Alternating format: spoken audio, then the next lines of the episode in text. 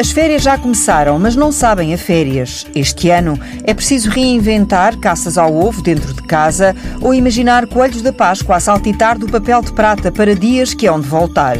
A história conta-nos que, para muitos povos antigos, o coelho era um símbolo da esperança na renovação de vida. Os primeiros animais a sair da toca assim que a primavera chegava. Pois este ano os coelhos também vão ter de ficar na toca e é preciso arrumar a casa para celebrar a chegada das férias. Pode parecer que nada mudou, mas como explica a psicóloga Raquel Raimundo, é preciso que algo mude.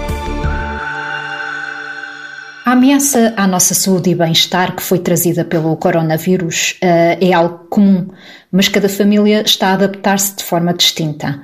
É importante aceitar que, em primeiro lugar, estamos perante uma situação excepcional que nos provoca desconforto e que todos combatemos um inimigo ainda pouco conhecido e que não teremos pessoalmente, uh, nem enquanto sociedade, respostas para todas as nossas preocupações ou soluções na ponta da língua para os nossos problemas.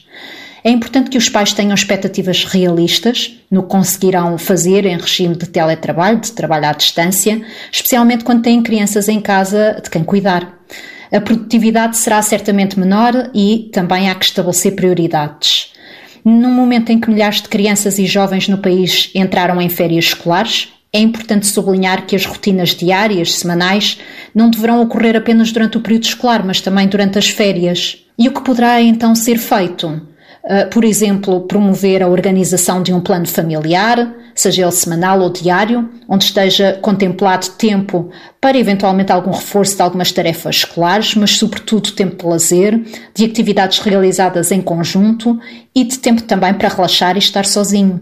Uh, também incentivar o contacto com colegas, com amigos e familiares, seja por videochamadas ou por outros meios, fomentar a atividade física em casa e também a partilha de tarefas domésticas.